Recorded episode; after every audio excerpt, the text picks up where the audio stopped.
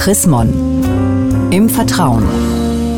Unser Thema diesmal. Wer schlägt, muss gehen. Es geht also um häusliche Gewalt. Kein einfaches Thema und auch genau deshalb wahrscheinlich auch etwas, worüber man nicht oft und vor allem auch nicht gerne spricht. Wir sprechen aber drüber, nämlich mit der Münchner Regionalbeschefin Susanne Breitkessler.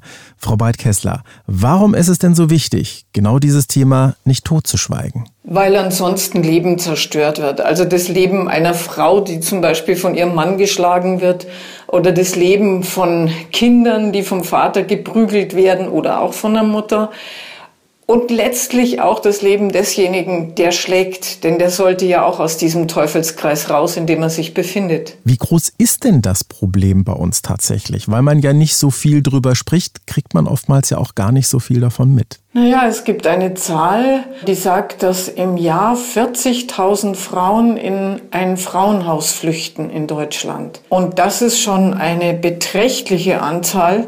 Jede einzelne ist natürlich eine Frau zu viel. Das sollte überhaupt nicht sein. Aber 40.000 jedes Jahr, das ist schon gewaltig, finde ich. Und trotzdem schauen wir immer wieder weg. Was konkret kann ich denn als Freund, als Nachbar, als Verwandter tun, wenn ich die Vermutung habe, dass in meinem näheren Umfeld ein Fall von häuslicher Gewalt vorliegt? Also ich würde auf jeden Fall die betroffenen Personen ansprechen, also die Opfer ansprechen zu mir bitten oder zu ihnen gehen und mit großer Behutsamkeit das erfragen.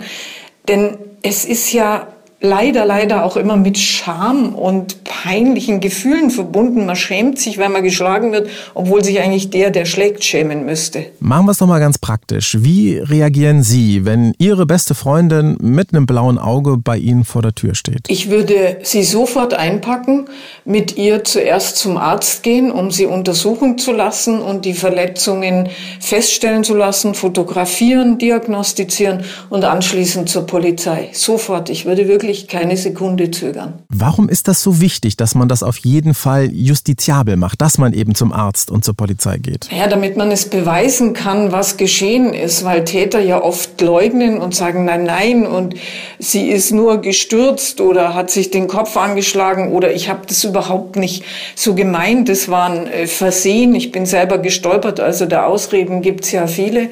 Und es kann ein Arzt und es kann die Polizei ganz genau festhalten, dass das wirklich ein Akt von Gewalt gewesen ist. Sie haben gerade eben ja auch gesagt, Scham spielt oft eine ganz wichtige Rolle. Oft suchen eben die betroffenen Frauen ganz lange die Schuld bei sich selbst und nicht beim Täter.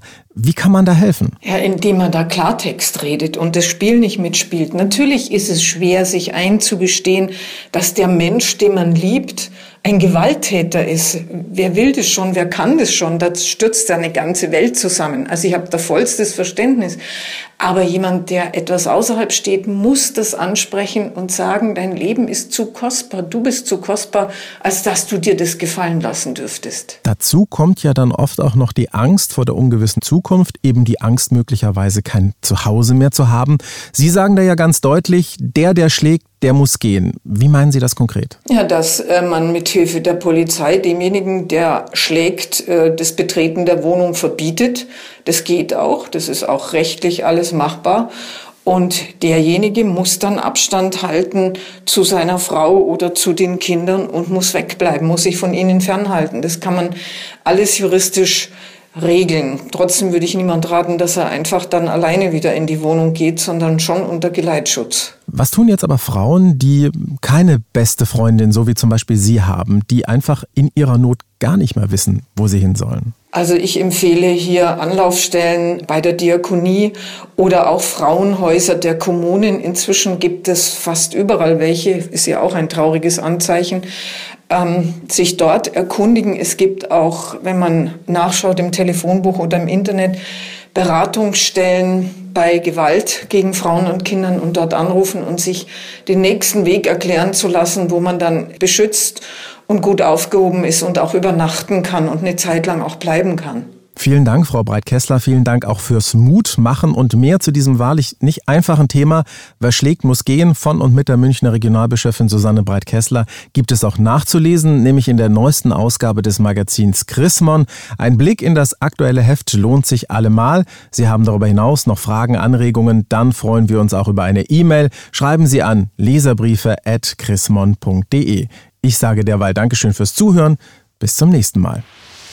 Mehr Informationen unter www.chrismon.de